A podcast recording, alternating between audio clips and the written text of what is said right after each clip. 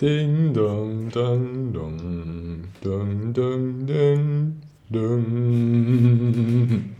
Hallo und herzlich willkommen. Du hättest das Ticken machen müssen. Ach, Scheißdreck.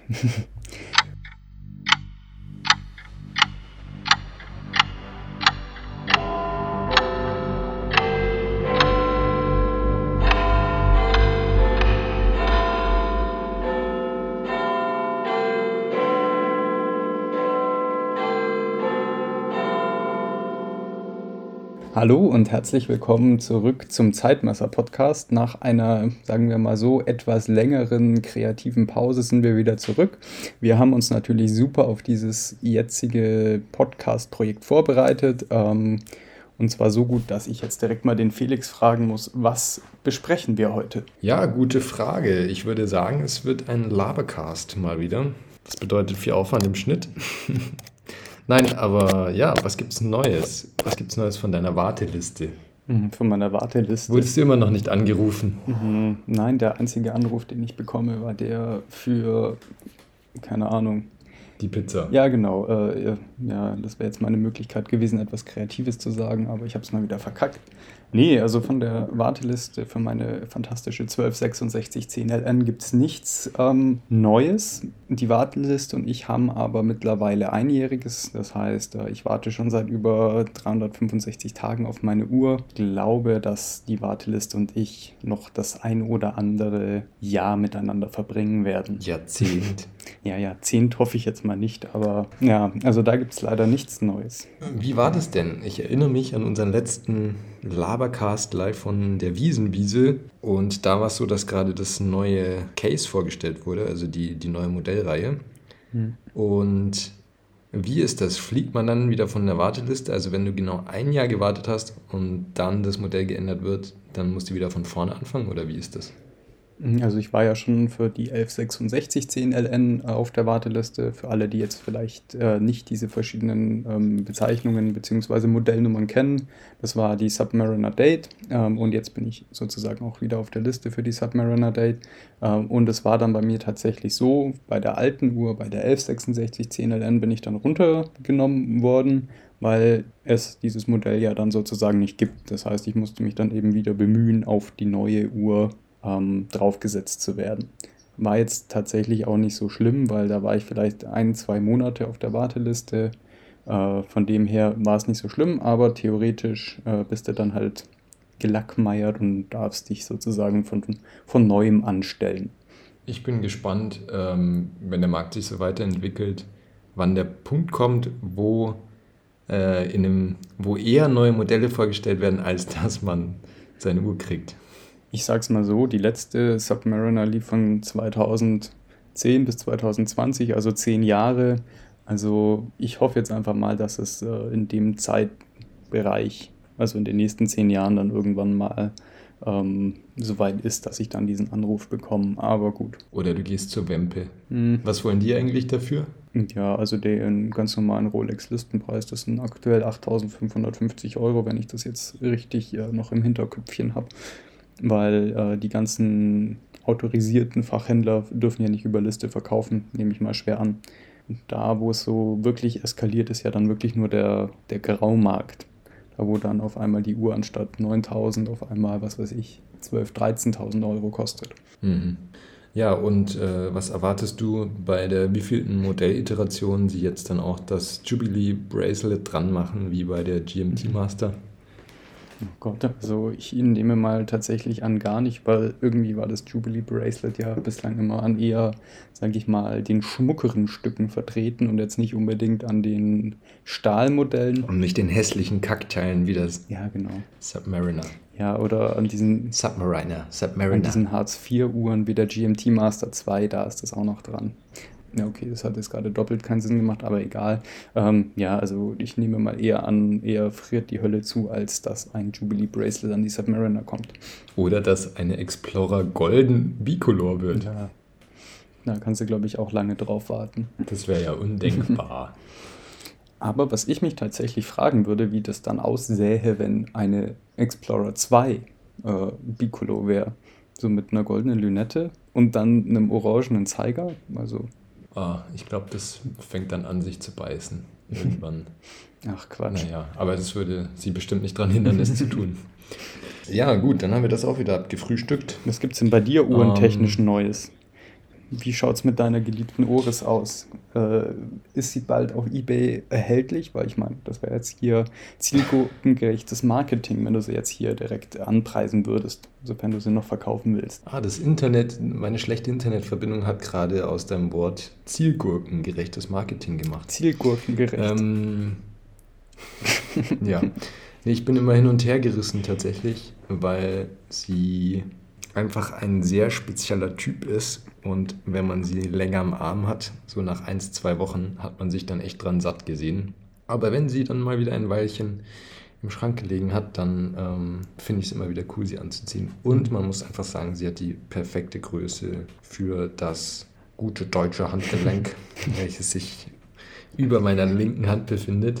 Also ich finde die einfach, die Gehäuseform ist unerreicht, auch wenn das Band, manche würden, würden sagen, es ist retro inspiriert, wie auch immer. Mhm. Es ist einfach schlecht verarbeitet, klappert rum. Unter dem, unter dem Branchenstandard für diesen Preis auf jeden Fall. Aber dafür hat sie einen ganz schönen Style. Die Form ist eben sehr flach, was man eigentlich kaum sieht an der Taucheruhr, die ja meistens nur zum Protzen da sind. Deswegen, ich bin hin und her gerissen. Mal schauen, wann die Verkaufen-Seite gewinnt. Vielleicht sollten wir noch ganz kurz erwähnen, welche Uhr du überhaupt äh, verkaufen möchtest, weil ich glaube, das haben wir ja bislang noch nicht gesagt, nur dass es eine Oris ist. Äh, es ist die Oris Diver 65 Bronze, wenn ich das richtig im Hinterkopf habe, oder? 65. 65. Genau, das ist so eine Bicolor-Variante, schaut aus wie so ein 60er Jahre Gold-Stahl-Ding, aber halt nicht mit Gold, sondern stattdessen mit Bronze. Deswegen ist, patiniert es ein bisschen und wird dann so angelaufen mit der Zeit. Mhm. Eigentlich ein ganz cooler Effekt. Ja, war ja da tatsächlich auch so eine Uhr, wo ich gesagt habe, hm, die würde ich eventuell auch gerne mal mein eigen nennen, aber halt nicht in der Bicolor-Variante, sondern in der ganz normalen Variante mit dem schwarzen Blatt, aber letzten Endes wurde es dann doch meine Sinn. Aber ich muss sagen, jedes Mal, wenn ich deine Uhr am Handgelenk habe, dann denke ich mir so, ja, so diese 2 mm, die sie weniger hat, das ist schon ziemlich nice, so von der gesamten Größe her. Ja, ist tatsächlich unerreicht. Und mit diesem extremst gewölbten äh, Saphirglas ist sie ja auch tatsächlich sehr hoch, ich glaube 12 mm. Also ist jetzt nicht faktisch sehr flach, aber sie fühlt sich ultra flach an und ich liebe das. Ich liebe flache Uhren. Ja, aber vom Style ist sie halt so ungefähr wie ein weißer Leinenanzug mit Kapitänsmütze an einem Galaabend. Dazu würde sie wahrscheinlich passen. So wie Captain Igloo. Ähm, was? Captain Igloo? Was weiß ich? Keine Ahnung. Zum Galaabend in der Tiefkultur. ja gut, also äh, wer weiß. Ja, dafür ist es die passende Uhr. ähm, ja, genau. Wir werden sehen. Wenn ich mal wieder Geldsorgen habe, dann wird sie mich wahrscheinlich verlassen. Mhm. Ja, was ich heute eigentlich mitgebracht habe, ist eine kleine Story aus einem meiner Lieblingsblogs, nämlich von Periscope, der so den Vintage-Uhrenmarkt immer im Auge behält und sehr interessante Entdeckungen macht. Und das verfolge ich auf Instagram und äh, manchmal lese ich seine Blogartikel durch. Ja, den letzten fand ich sehr spannend, weil er einfach exemplarisch für die, für die Luxusuhrenbranche steht, was ich sehr, ja, bezeichnend finde. Oder es gibt einfach einen Trend, der zeigt, dass man wirklich die Augen aufmachen muss bei der Markenwahl. Hast du das mitbekommen, Linus? Äh, du hast nur mal irgendwas am Rande gerantet und ähm, von dem her weiß ich zumindest die Marke, um die es geht, nämlich um das gute alte Pannerei. Das wollte ich noch richtig stellen, bevor unser Podcast voll ins im Sande verläuft, weil wir ziemlich viel oder ich ziemlich viel über Pannerei erzählt habe. Und falls ich jetzt vielleicht einen Menschen dazu gebracht haben sollte, mit dem Gedanken zu spielen, sich eine Pannerei zuzulegen, möchte ich das jetzt natürlich ein für alle Mal klarstellen, dass man das bitte nicht, ich wiederhole nicht, tun soll, weil die Marke, wie sie aktuell geführt wird, einfach nur ein Hurensohn Verarsche ist. für Zahnarztkinder und Unternehmensberater ist, würde ich mal so mhm. sagen. Also das konkrete Beispiel, um was es sich hier dreht, ist äh, die neulich oder im, das war glaube ich im April diesen Jahres vorgestellte Chronographenrunde was ich eh schon irgendwie fragwürdig finde, aus einer Pannerei ein Chrono zu machen, aber okay, kann man ja machen. Aber da hat sich einfach gezeigt, wie sie aktuell umgehen mit, mit ihrer Uhrmacherkunst. Ich halte gerade sehr große Anführungszeichen in die Luft.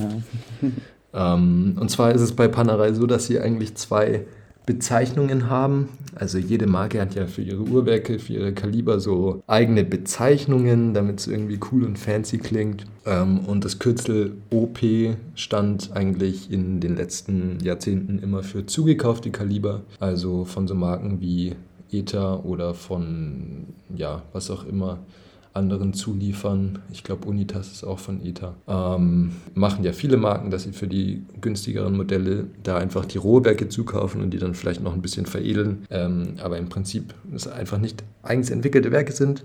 Auf der anderen Seite gibt es Manufakturwerke, wird es immer genannt, wobei es eigentlich keine Manufaktur ist, aber halt von der Marke selbst hergestellte Werke, und auf Englisch heißt es immer In-House Movement. Und Panerei hat die eben mit dem Kürzel P dann abgekürzt. Jetzt die letzte Chronographenreihe wurde mit dem Kaliber P9200 vorgestellt, also P für, wie man vermuten würde, Manufakturwerk. Dann haben die ganzen Uhrenblogs auch natürlich geschrieben, dass es halt ein Manufakturwerk hat und Panerei hat da auch nichts berichtigt und so weiter. Jetzt vor einiger Zeit sind aber Bilder aufgetaucht die ja ein bisschen ein anderes Bild zeigen. Ich glaube. Linus, was würdest du denn raten, was sich dort verborgen hat mhm. im Inneren einer Uhr? Also da jetzt mal wieder hier die schöne Herleitung über Manufakturkaliber kam und ähm, über die zugekauften Kaliber vermute ich mal, dass Panerai da richtig schön ein zugekauftes Kaliber reingespackst hat, den Rotor getauscht und gesagt hat, Mai, ist das jetzt schick, das passt. Das, mhm. Da drucken wir jetzt P drauf, das ist unser Ding. Es ist noch besser tatsächlich. Oh, noch besser, weil das ist so also, das, was ich tatsächlich auch mal so am Rande mitbekommen habe, weil ähm, habe mich jetzt in letzter Zeit leider nicht mehr so intensiv mit Uhren befassen können, äh, aber da, beziehungsweise das ist mir dann tatsächlich auch ähm, in meinem YouTube-Feed einmal vorgeschlagen worden. Jetzt stell dir vor, du möchtest einen Chronographen herstellen und du möchtest einfach den günstigsten Chronographen herstellen, das irgendwie geht, also über einfach nur China Siegel-Werk. Ja, kriege ich hin. Was, was würdest du denn nehmen? Hm, boah, wie heißt das denn? Ähm, nicht, also das ETA ist es nicht, sondern das auch nicht. Ja, das war Ju 757. Ja, also es gibt, es gibt ja bei, bei Kronos sozusagen integrierte Chronographenwerke, also die sind von Grund auf dafür konzipiert, ein Chrono zu sein. Und da ist so der absolute Klassiker des ETA Valju 757, ähm, was an sich ein sehr solides Chronowerk ist, ist meistens in Uhren um die 1000 Euro drin. Oder zum mhm. Beispiel in der Breitling, die das Dreifache kostet, aber das Gleiche kann. Ja, wobei äh, ein Sinn hat auch viele Uhren mit dem Kaliber und die sind auch so bei 2,5 bis 3. Hängt dann natürlich auch wieder von der Qualitätsstufe und so weiter ab, aber da haben wir ja mal eine eigene Podcast-Folge zugemacht. Ja, genau. Ether ist ja auch nicht Ether, es gibt drei verschiedene Qualitätsstufen. Ähm, genau, aber noch eine Stufe drunter ist, wenn man einfach ein stinknormales Automatikwerk nimmt und dann ein Modulchronograph obendrauf baut. Hat den Vorteil, dass man einfach kein teures Chronographenwerk kaufen muss, aber hat den Nachteil, dass diese Basiswerke überhaupt nicht für diese Mehrbelastungen ausgelegt sind und das irgendwie konstruktionstechnisch auch nicht so geil ist, weil dann natürlich dieses Chronographenmodul an den Sekundenzeiger rangespackst wird und dann darüber angetrieben wird. Also es ist irgendwie so die, die billige Lösung für den ganzen Kram. Und woran man das Ganze erkennt, ist äh, jetzt hier Augen auf beim Chronokauf. Zwei Tricks und Tipps. Nämlich Nummer eins, dass, äh, wenn ein Datumsfenster dabei ist, dass es tiefer liegt, weil eben das Chronographenmodul auf der Ziffernblattseite drauf ist. Wenn man den Sichtboden hat, auf der Rückseite sieht man nur den Standard, das Standardautomatikwerk mit Rotor und nichts von dem Chrono. Und der dritte Trick ist, wo man es von außen schon von weitem erkennt, ist, dass die Aufzugskrone nicht auf demselben Level liegt wie die beiden Drücker, sondern tiefer. Daran sieht man, dass es eigentlich zwei verschiedene Uhrwerke sind, die da aufeinander gebaut sind. Ja, und ich nehme mal schwer an, dass das Werk generell schon so die Höhe von dem World Trade Center haben wird dann. Dadurch, dass es natürlich nicht integriert wird, wird es auch nicht zu flach sein. Ja, genau. Und deswegen wird ganz gerne das 2892 von Ether genommen, weil das ist ja praktisch das der Klassiker 2824, nur in flacher und ein bisschen filigraner. Hat den Vorteil, dass das gesamte Paket nicht so groß wird, aber den Nachteil, dass das Räderwerk halt auch filigraner ist und diese Mehrbelastung eigentlich noch weniger verträgt. Also es ist irgendwie einfach rundum so keine Ideallösung, würde ich mal so sagen. Aber dadurch, dass sie es zusammengespackst haben, ist es sozusagen ihr eigenes Manufakturkaliber. Ganz genau. Ist zum Beispiel auch in Steinhardt-Uhren für 500 Euro drin. Also, was hat, e was hat Pandarei gemacht? Sie haben genau das gemacht, dieses ETA 2892 plus Dubois Deprat äh, Chronomodul oben drauf gepackt, es in eine Uhr gesteckt und die Stahlvariante kostet 9000 Euro und dann gibt es noch eine Roségold-Variante für 27 fucking 1000 Euro. Zum Vergleich, es gibt einen Tudor mit genau demselben Ding, die das halt auch offenlegen auf ihrer Website, was da drin ist. Die kostet 3000.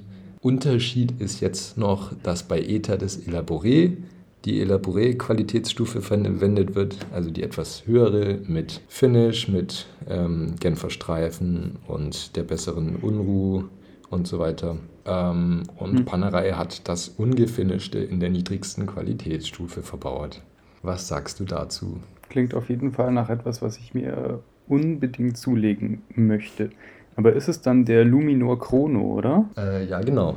P9200. Ja, weil ich versuche das gerade auf der Website äh, mir nochmal rauszusuchen. Ja, ich weiß nicht, eigentlich schaut er ja gar nicht mal so schlecht aus, aber ich finde es halt schon etwas, sag ich mal, dreist.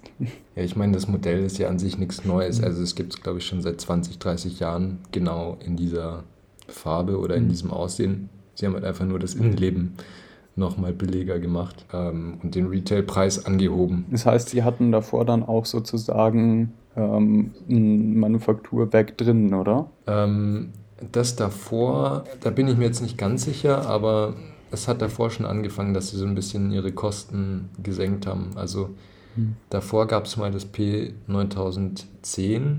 Ähm, da ging das eigentlich dann los. Das war zwar auch ein in Anführungsstrichen Manufakturwerk, aber das hatte dann zum Beispiel in der letzten Variante nicht mal mehr einen Sekundenstopp. Die Uhr hatte dann keinen geschraubten Gehäuseboden, sondern einen gepressten, so ein Snap, Snap-on Caseback, ähm, was eigentlich nur in 50 Euro Uhren drin ist. Und es wurden zum Beispiel auch wieder Federstege verwendet. Eigentlich bei Panerei sind es ja diese fetten, verschraubten Bandanstöße. Ja, da wurde einfach überall Standardzeug dann nur noch reingebaut, was schon ja. krass ist. Ja, aber ich kann und tatsächlich verstehen, dass sie hier einen ganz normalen Stahlboden und dann keinen Sichtboden verbauen. Das ist halt, finde ich, nochmal krass, weil da wird einfach klar, wie dreist die versuchen, die Leute zu täuschen, weil in diesen Kronos eben überall ein Stahlboden dran ist, mhm. dass du halt das Werk nicht sehen kannst. Es steht dann eben nur P9200 da und du denkst, okay, ist mhm. halt irgendein Pannereiwerk, weil sie haben ja an sich schon ganz coole Werke irgendwie mit. Es gab mal ein P900, ähm, wo sie dann auch gesagt haben, ja, es ist unser eigenes mhm. Panerai-Werk und das mit fünf Tagen Gangreserve, das ist vielleicht bekannt. Da haben die ja ganz coole Uhren gemacht mit diesen riesigen Gangreserven über 120 Stunden. Mhm. Ähm, ja, da war es allerdings auch schon so, dass es eigentlich das Werk von Val Fleurier gebaut wird. Das ist von diesem, äh, also der Konzern ist ja Richemont-Konzern, der diese ganzen Luxusmarken hat. Zum Beispiel auch IWC und ich glaube Cartier und noch so ein paar andere. Und das Werk wurde eigentlich entwickelt für Beaumercier, was die Einstiegsmarke ist von denen, wo die Uhren so die Hälfte kosten. Und dann wurde es halt ein paar Jahre später ähm, einfach umbenannt. Also original hieß es P24 und ein paar Jahre später wurde es dann OP24. Also da war dann noch klar, dass es mhm. praktisch kein eigenes Panama-Werk ist. Dann haben sie es irgendwann einfach dasselbe weggelassen, aber es einfach in P900 umbenannt, äh, was dann das Kürzel für Manufakturwerk ist. Mhm. Also. Und später dasselbe Werk dann auch in IWCs reingebaut. Da gibt es ja dann auch die fetten Flieger mit 5 Tage Gangreserve. Mhm. Und nein, es ist kein Zufall, dass Panerei und IWC beide 5 Tage Gangreserve haben. Ja, da könnte man dann jetzt quasi einen Querverweis auf unsere Konglomerat-Folge ähm, machen. Ja, ich habe jetzt auch gerade mal so nebenbei nachgeschaut, was äh, der Black Bay Chrono kostet. Das ist ja so das, ähm, sage ich mal, Chronographenmodell der Goldstandard bei Tudor. Wenn ich mich nicht irre, haben die ja ein Breitlingwerk drin, also theoretisch sogar ein Manufakturkaliber, halt nicht von Tudor direkt. Ein Breitlingwerk? Ja. weil äh, Breitling darf Tudor-Werke nutzen und Tudor darf bei den Chronos die Breitling-Werke nutzen, wenn ich das richtig ähm, noch im Hinterkopf habe, weil äh, die haben sozusagen, äh, Tudor hat ihnen das, das Manufakturkaliber von der Black Bay 41 gegeben Breitling ihnen sozusagen ihr Chronographenkaliber. Krass, das habe ich gar nicht mitbekommen. Ich kann es gerne nochmal nachschauen, aber ich meine, das müsste stimmen. Und die Uhr kostet halt knapp die Hälfte, ein bisschen mehr, 4.840 Euro. Das ist dann halt schon nochmal eine andere Ansage, weil die wird jetzt sicherlich auch nicht sehr viel schlechter verarbeitet sein. Ja, und dieses ganze Ding haben sie dann halt in diese neue Uhr gepackt und wie gesagt, es gibt auch die Goldvariante mhm. für 27.000 Euro ähm, mit diesem selben Etherwerk in der niedrigsten Qualitätsstufe. Und das hat tatsächlich einen Glasboden. Ich nehme mal einen, einfach weil sie ähm, Gold sparen wollten und dann den Boden aus Glas machen. Allerdings, dass man das nicht so schnell merkt, was man da eigentlich gekauft hat, haben sie natürlich Rauchglas reingepackt, also so verdunkeltes Glas mit Streifenprint drauf, dass man möglichst nicht durchgucken kann und auf der Website ist nochmal mit Photoshop mehr abgedunkelt, dass man nicht sieht, was da drin ist. Aber wenn man reinzoomt, dann sieht man, dass es einfach ein Etherwerk ohne Finish ist, mit Etherstempeln drauf, die man sieht. Hätten sie halt mal besser hier den Boden aus Gold gelassen. Ja, ich schaue es mir gerade an. Ja, nee, das kann man für den Preis nicht erwarten. Nee, ja. Und ähm, ich bin gerade auf der Panerei-Seite, um äh, mir das äh, von dir anzeigen oder um mir die Panerei mit dem Glasboden anzuschauen. Und es ist tatsächlich so, sobald du auf die Zoom-Ansicht gehst und versuchst, dir die Uhr genau anzeigen zu lassen, ähm, wird ein Bild geladen, das zwar hochauflösend ist, aber anstatt des Sichtbodens einfach eine undurchsichtige Textur eingefügt hat. Also das ist sogar rein gefotoshoppt. Und ich kann dir mal, kann dir mal einen Screenshot schicken. Also kann ich auch nur den ähm, Hörerinnen und Hörern empfehlen, äh, das auch zu machen. Ähm, ist interessant. Und ich habe dir noch ein sehr schönes ja, Werbefoto von Panerei ähm, auch als Screenshot geschickt. Kann ich auch mal auf unserem Instagram-Account ähm, veröffentlichen. Eventuell können wir ja da mal so fixe Stories machen, die ihr euch dann anschauen könnt, ähm, damit ihr auch seht, wo, worüber wir reden. Also du siehst, da ist einfach ein Text. Ach krass, jetzt sehe ich es. Ja, alter, alter Schwede. Es ist so peinlich. Es ist so dreist und so offensichtlich dreist. Ja, vor allem, du siehst, äh, siehst es ja auch, wenn du sozusagen die Uhr ganz normal anschaust. Also das heißt, wenn du, ähm, wenn du in der ganz normalen Ansicht drin bist, kannst du da durchschauen. Und hier ist jetzt irgendein Soldat dabei, eine Uhr zu entschärfen, oder was? Also ah, sie werben okay. quasi damit ähm, irgend so ein Typ in einem Bombenentschärfungsanzug, der eine Panerei trägt. Es schaut super, super, boah, kann man es politisch korrekt formulieren, speziell aus, was er da macht. also. Ja, aber bei Pannerei, die muss man auch echt entschärfen, bevor man die anfassen kann, ohne sich weh zu tun. Ich weiß nicht, sie haben ja wirklich ein paar Uhren, die mir auch optisch gut gefallen, aber naja, das, was sie da abziehen, ist tatsächlich etwas, naja, speziell. Wir haben ja viel darüber geredet, dass die wie die Uhrenbranche sich so entwickelt hat. Also, mhm. dass es früher einfach Instrumente waren, die eigentlich nicht viel wert waren. Ich meine, was mhm. hat so eine Rolex in den 60er, 70ern gekostet? Ich glaube, 400 Dollar, 500 Dollar, wenn es hochkommt. Ja. Oder weniger für so eine Daytona. Also es war einfach ein Gebrauchsgegenstand, der halt dann bei vielen coolen Sachen verwendet wurde, ob es irgendwelche Rennen oder Expeditionen und so weiter waren. Ja. Und dadurch halt so ein Kultgegenstand wurde. Die Schweizer Luxusbranche hat es halt geschafft, sich nach der Quarzkrise dann wieder neu zu erfinden, indem sie eben diese Stories verkauft hat. Und jetzt sieht man, wie es einfach pervertiert wird, dass es nur noch um die Story geht und das Produkt an sich scheißegal ist. Ja, also zumindest jetzt in diesem einen Fall gibt natürlich auch immer wieder die Ausnahmen, aber es ist tatsächlich halt schon so ein bisschen traurig, was dann halt da teilweise für Schindluder betrieben wird. Besonders weil halt Panerei das Know-how hätte, was Cooles zu machen. Ja, sie testen halt aus, wie, wie viel Scheiße sie bauen können und die Leute kaufen es trotzdem noch.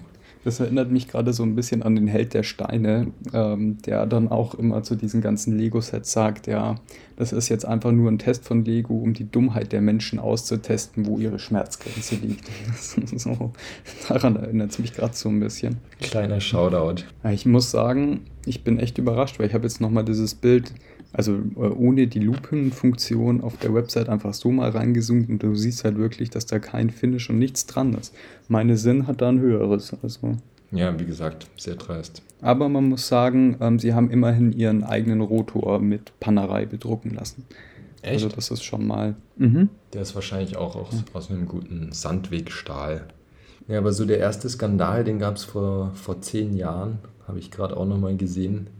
Der PAM 318-Skandal. Also da, das war so eine Boutique-Sonderedition für die New Yorker Panerei-Boutique. Gab es 150 Stück. Und die hatten auch einen Stahlboden, bis dann irgendwann mal Bilder in einem Forum aufgetaucht sind, weil irgendjemand den halt aufgemacht hat und gesehen hat, dass einfach ein Inter-Unitas-Werk drin ist, auch ohne jegliches Finish und in der niedrigsten Qualitätsstufe. Das heißt zum Beispiel, dann hat, hat es halt auch einen technischen Effekt. Also du hast zum Beispiel dann keine Glykodur-Unruhe, Unruhe, sondern einfach aus Nickel eine oder ähm, die Decksteine sind aus synthetischem Rubin und nicht aus, jetzt habe ich den Namen vergessen, aus dem besseren Material. Mhm. Also solche Sachen. Und die wurde halt auch für, ich glaube, knapp an die 10.000 Euro gehandelt. Und ja, also es war ein ziemlicher Skandal, kann man sich auch mal durchlesen. Eigentlich ziemlich witzig. Und sie versuchen es immer wieder. Also sozusagen jetzt das Fazit unserer Laberfolge ist, kauft keine Pannerei, sondern ähm, investiert das Ganze lieber in eine Uhr mit einem vernünftigen Werk, mit einem guten Preis-Leistungs-Verhältnis.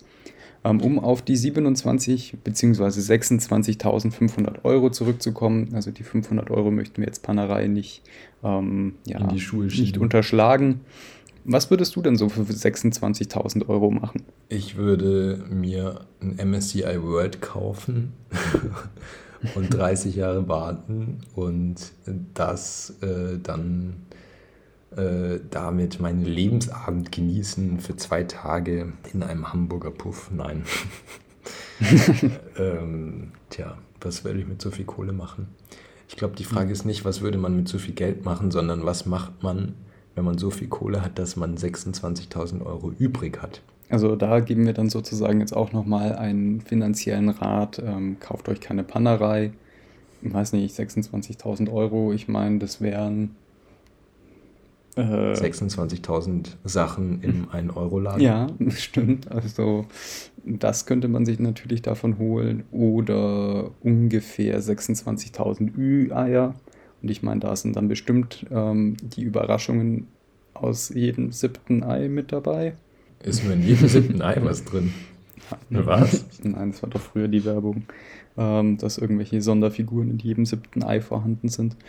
Ja, ich finde es auch schade, dass die so verschwunden sind, die Ü-Eier irgendwie. Oder sind sie verschwunden? Ich finde, sie sind nicht mehr so präsent. Es liegt vielleicht auch daran, dass du jetzt nicht mehr so oft Kinderfernsehen schaust. Hm, das kann auch sein. Aber ich hm. fand das Konzept schon ziemlich cool. Du isst ein Schokoei und nach zwei Tagen kackst du ein gelbes Ding aus, wo dann ein Spielzeug drin ist. Ja. Also das ist doch mein Marketingkonzept. Finde ich besser als Pannerei. ja. oh Mann. Und wenn man das 26.000 Mal macht, hat man auch mehr Spaß als mit so einem Chrono. Oh. Wobei man wahrscheinlich dann öfter zum Service muss, also man selber. Ja, irgendwie sind wir falsch abgebogen, aber gut. Okay, äh, wir spulen zurück. Ja, ja gut, aber ich glaube, sehr viel mehr Produktives wird jetzt bei dieser Folge nicht mehr rumkommen. Dann würde ich mal sagen, halten wir es Ah, ich wollte noch was fragen. Und, mhm. ähm, und zwar... Ähm, Dass mein Geheimnis für volles Haar ist. Äh, 1, 2, 3 schuppenfrei. Mhm. Ähm, nee, ich wollte fragen, nochmal zurück zu Tudor. Und zwar mhm. dieses das heißt, das ist einfach das, das Standard ähm, Black Bay-Werk, was die dann an, an Breitling weitergegeben haben, oder? Also so wie ich es jetzt verstanden habe, schon. Ich also mir nichts jetzt mit irgendeiner crazy Komplikation oder sowas, oder? Nee, das ist das äh, ganz normale Werk, das auch in der Black Bay drin ist. Äh, also in der mhm. Black Bay ähm, nicht 58, sondern in der, ja, in der normalen Dreizeiger Black Bay. Finde ich übrigens ganz cool, weil die ja ihr ihre Wartungsintervalle erhöht haben, glaube ich, auf 10 Jahre, wenn mich nicht alles täuscht. Und die Gangreserve mm, auf 70 Rolex, Stunden. Ja. ja, also da muss ich sagen, das ist halt wenigstens man, man sieht, dass die sich deutlich mehr mit der Funktionalität ihrer Uhren auch von Werkseite her beschäftigen. nicht ja. nur, oh, das ist ein ähm, goldenes Gehäuse, da könnten wir doch jetzt mal billigen Scheiß reinkloppen und das dann für knapp 30.000 verkaufen. Und das ist ja auch wirklich sinnvoll, weil so ein, hm.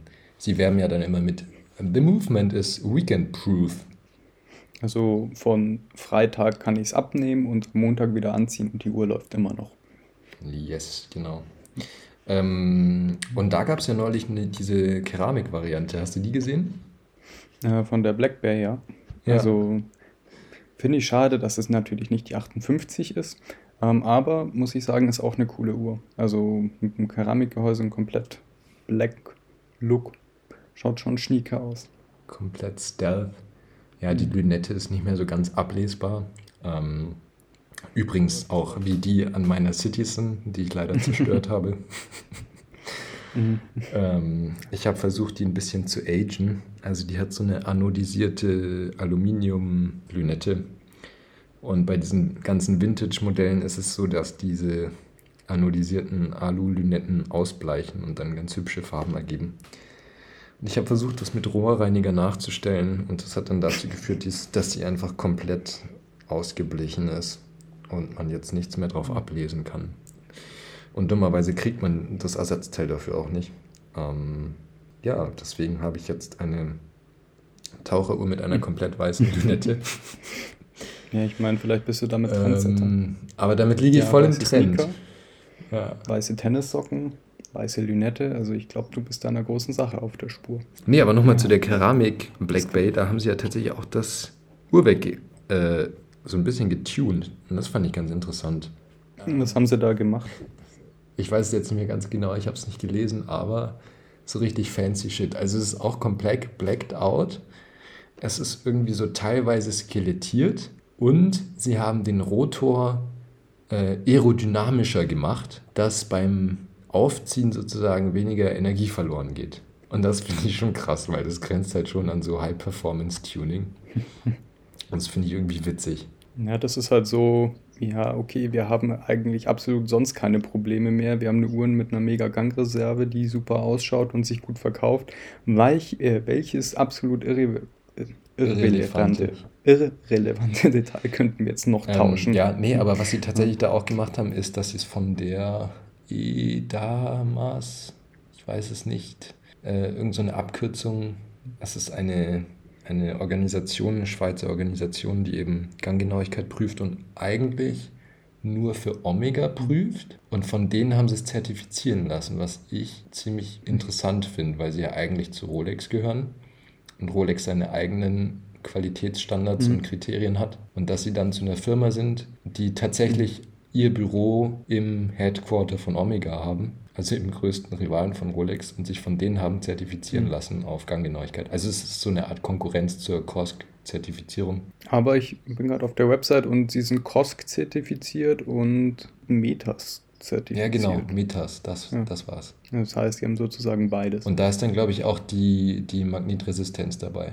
Ja, das ist schon Weil cool. Omega macht ja immer so auf, wirbt mit ihrer Magnetresistenz und Rolex macht da keine Angaben hm. dazu. Ich glaube, ja. äh, nur bei der Milgauss, oder? Selbst da ist es, äh, selbst die ist weniger magnetresistent als die Standard Omega Seamaster 300.